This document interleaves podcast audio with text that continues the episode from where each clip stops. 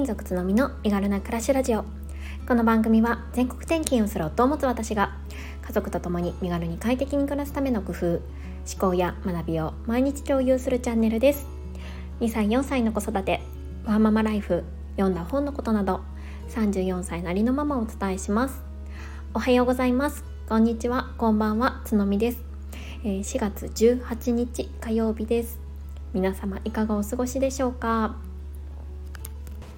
え今日はちょっと家事分担についてお話をしたいなと思います、えー、この話をしようと思ったきっかけは、えー、また Voicy なんですけれども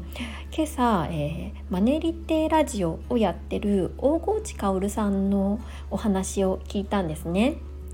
でそのお話の中で、えー、お金を稼ぐことも家事のうち」っていうタイトルで話されていました。すごい興味深いタイトルじゃないですか、えー、大河内さんは、えー、まあざっくり言うと外でお金を稼いでいくこともいることも家事に入るんじゃないかっていうようなお話をしていたんですよね。で家事って、まあ、家のことと書くのでお金を稼いで、まあ、家のことに使えるようになるから、まあ、会社とかでね働くっていうことも家事に入るんじゃないかって言っていました。で私この放送ですごいハッと気づかされたことがあるんですけれど、えそれがですね、まあ、家事の定義定義で、えー、その過程過程できっと違うよなって思うんですよね。でこの定義をその夫婦であったりとか家族であったりとちゃんと共有しているかっていうのがすごいポイントになってくるんじゃないかなって思ってます。例えば家事とは一方がね家事家事とはまあ洗濯掃除料理とか一般的に言われる家事だけを指してる場合とまあ、一方ではそのお金を稼ぐことも家事って入るとではだいぶ認識が違ってきますよね。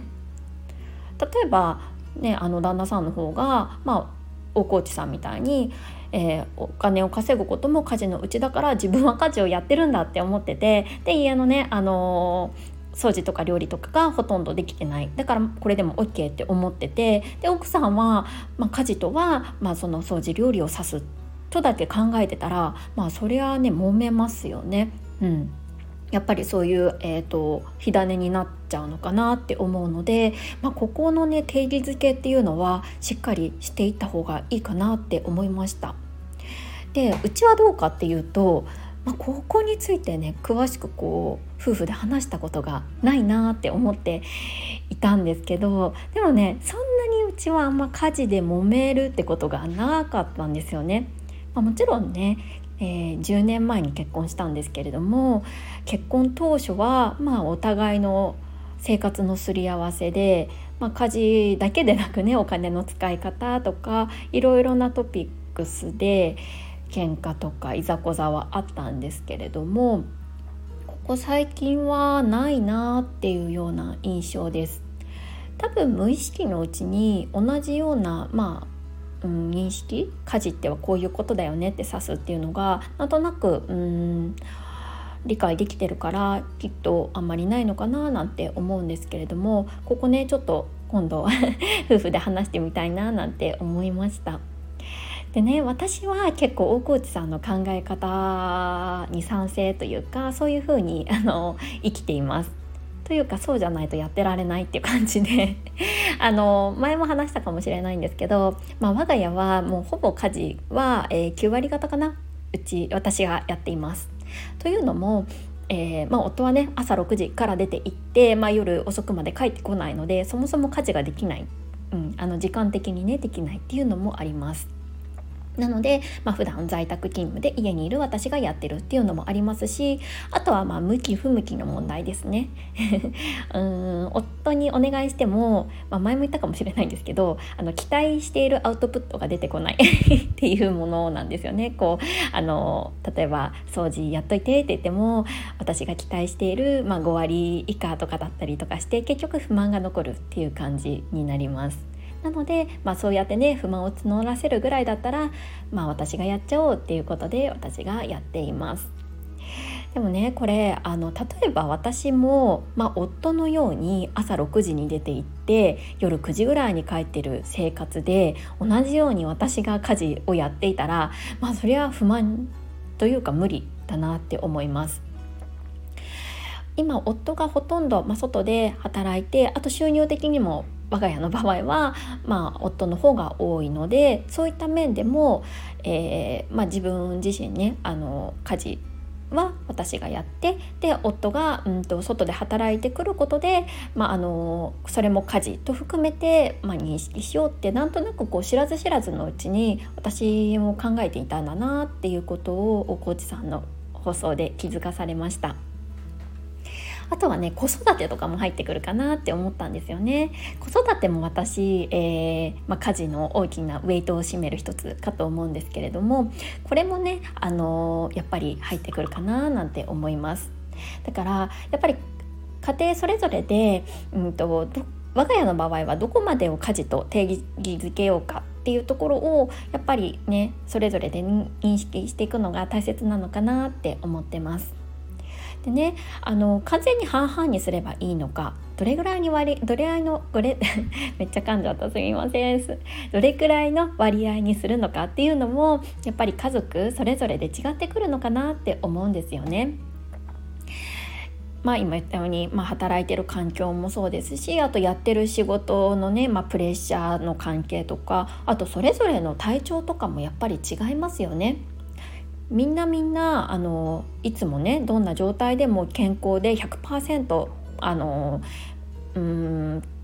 生きて100%の力で仕事も家事もできるかっていうわけではないと思うんですよね。やっぱり体調悪い時もありますしもしかしたら病気にかかってしまっている場合もあると思います。やっぱそういういろいろな要因が絡み合うので、まあ、一概にね半分半分が一番いいってわけでもないと思います。うん、だからそれぞれの特性とか環境とか、まあ、要因とかに合わせながら、まあ、私たちの夫婦の場合はこういう形が理想形だよねっていうのをやっぱりすり合わせていくっていうことがやっぱり必要かなって思いました。とちょっと話が脱線しちゃうかもしれないんですけど、えー、私はですね結構、うん、前何かの記事で読んだのか忘れちゃったんですけれども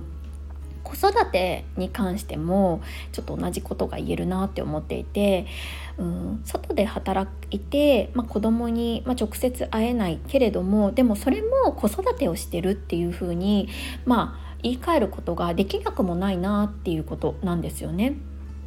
例えばお金を稼いできてくれるから例えば夫とか、まあ、パートナーとかが稼いできてくれるから、まあ、そのお金で例えば子供を、うん、習い事に行かせることもできたりとか、まあ、どこかねあの行くこととか体験をできたりとか、まあ、そういったところで貢献をしてもらえる。なのでこれもま間接的には子育てをしてるっていうふうに言えるんじゃないかなっていうふうに思ったりしました。必ずしも直接子供と対面で、ね、何かをしてあげるっていうことだけが子育てっていうことには、まあ、あの当てはまらないこともあるなって思ったんですよね。というかまあそういう記事を読んだんですけどなんかそういう考え方って なんか私の気持ちをなんかすっと楽にさせてもらったような感覚を覚えています。まあ何事もね見方によって、まあ、それがうーんそれをどう捉えるかによってやっぱこう変わってくるなっていうのを、まあ、実感したことの一つでもあります。はい、すいません。ちょっと話がいろいろあの どちらかっちゃったんで今日はこのぐらいにしたいなって思うんですけれども皆さんのご家庭はどうですか？家事はどこまで入りますか？一度ご夫婦や、まあ、家族とお話しされてみてはいかがでしょうかちょっとね私も、えー、話してみたいなと思っています。えー、本日はこのぐらいで、えー、終わりにしようかなと思います。今日も素敵な一日をお過ごしください。それではまた明日。